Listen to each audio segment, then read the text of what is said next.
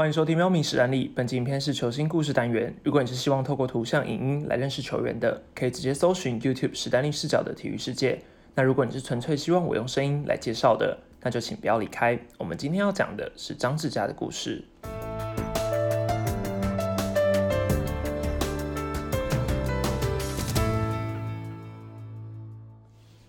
在台湾棒球的历史上，有非常多的球员因为假球、赌博或者桃色风波的原因离开了球场。他们带给台湾棒球的伤害是无论如何都无法弥补的。只是身为球迷的我们，总会在某一个时刻看到某一个人，就想起了这些迷失的职棒球星们。今天要讲的这位主角，曾经也是风靡一时的传奇人物，只可惜涉入职棒签赌案，并遭到球团开除。后来甚至积欠赌债，变成人人喊打的过街老鼠。如果你是比较近代的球迷，就请准备好来认识一下台湾棒球史上数一数二的天才型球员张志佳。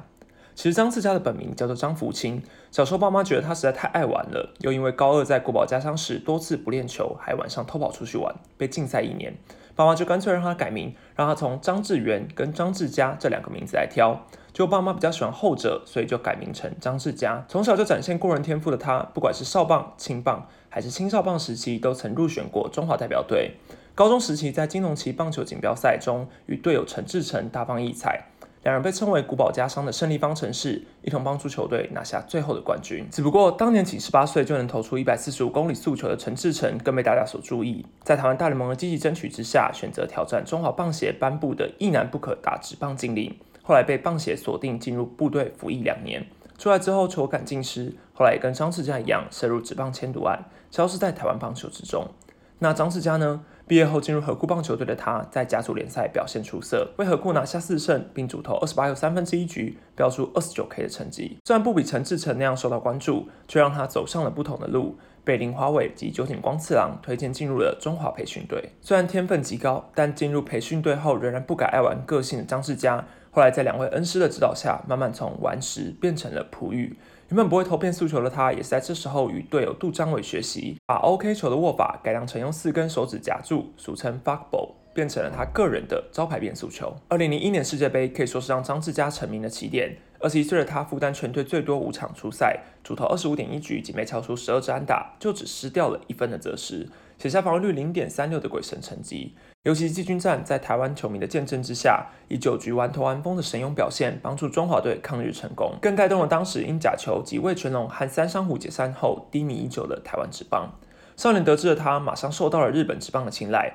同时在西武士的同意下，先与台湾大联盟的成泰太阳队签下五百万台币的合约。丢了半个球季后，再以一点二亿日元的签约金前往日本，第一年就收下双位数胜投，先发十六场，有三场完投，一场完封，防御率仅二点七一。同时以连续二十八局投出三振，打破了当时日本由江夏峰及木田勇所创下的连续二十三局投出三振的纪录。声势如日中天的他，还因此获得了拍广告的机会，代言波蜜果菜汁，喊出“三餐老师在外，人人叫我老外”，传遍大街小巷，甚至有唱片公司帮他推出专辑《It's My World》。火红的程度可以想见。零三年代表中华队出战亚锦赛的他，不仅在面对韩国的延长赛中力保不失分，后来才有了高志刚的再见安打出现。面对中国更是完投九局，飙出十六 K，拿下胜投，帮助中华队拿下亚军，也成功获得了雅典奥运的参赛权。隔年奥运会，他更是单杠意大利及加拿大两场的先发投手，也都缴出了优质先发的表现。只可惜意大利那一战是杨建福被敲逆转两分炮。而加拿大则是自家打线被完封，台湾最终也跟四强说再见。麻烦的是，在奥运会后，张志佳回到日职的赛季表现也直线下滑。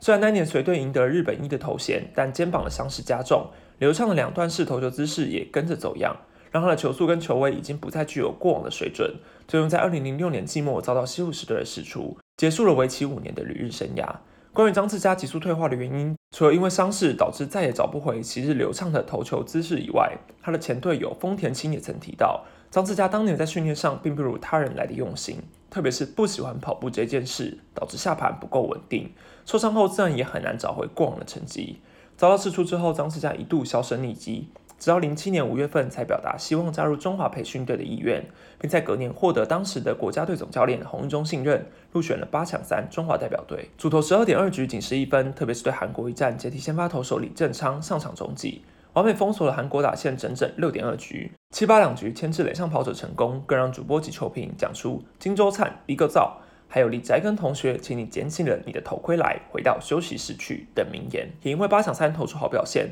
获得了蓝绿熊球团的青睐。经历两个月的协商后，以月薪二十万元加盟熊队，披上了令人难忘的九十九号战袍。当年他也入选了北京奥运代表队，面对日本、南韩、古巴等强国皆有上场，更保持了防御率零的完美演出。从二零零一年世界杯之后，张志佳在中华队合计十六场的初赛，拿下六胜一败，吃下六十六点二局，总共才吃掉七分的得失，防御率换算下来是零点九五。披上蓝白战袍的他，总是能够在国家需要时挺身而出。虽然回台湾后的表现不像巅峰时期那般神勇，球速也只剩下一百四十上下，控球也在姿势修改之后变得不太稳定。但张志佳在零九年的完整球季仍然缴出了十胜九败，ERA 四点三一的成绩。大家都还在期待，适应了台湾的环境之后，张志佳应该可以投出更好的成绩。可惜的是，他的职棒生涯就到这里画下句点了。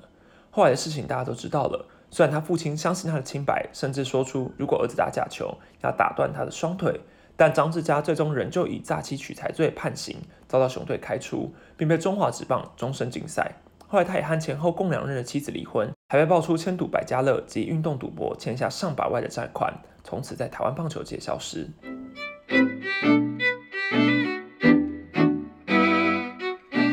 如果你喜欢这样的球星内容，欢迎到 Pocket 底下帮我评分留言，给我更多的建议哦。这里是喵咪史丹利，我们下次见，拜拜。